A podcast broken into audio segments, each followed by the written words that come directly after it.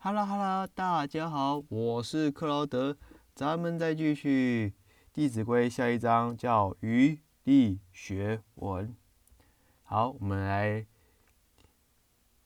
废话不多说，来看看这这章在讲什么。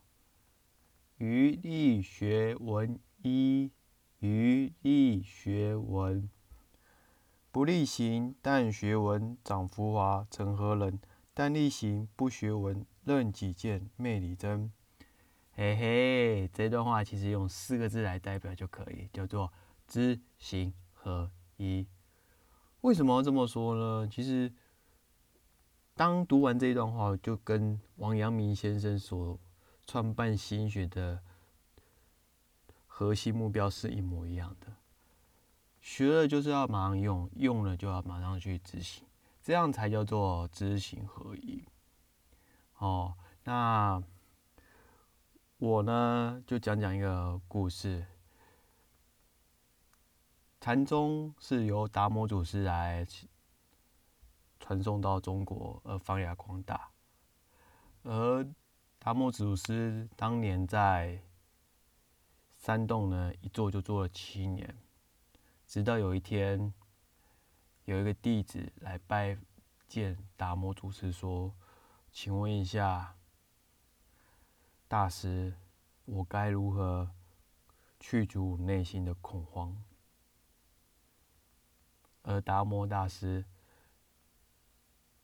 只说了一句话，就是：“现在你已经去除了。”当下的弟子完全不明白为什么会这么说。那他也觉得很不可思议，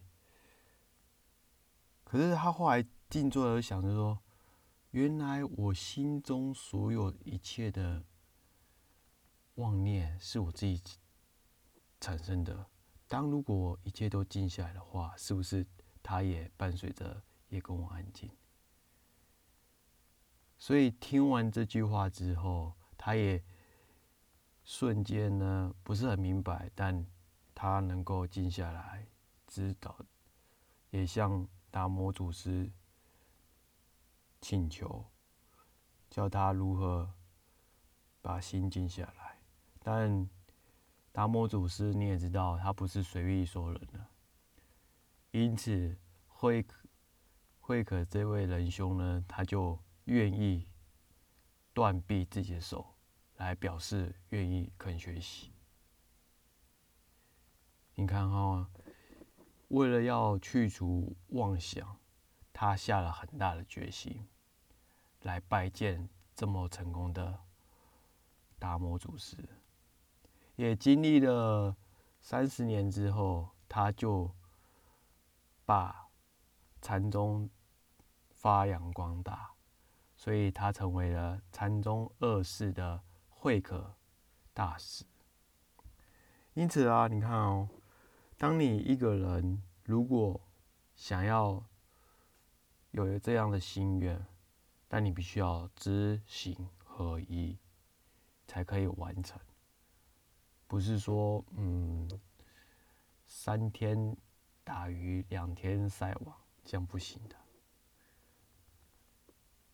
因此。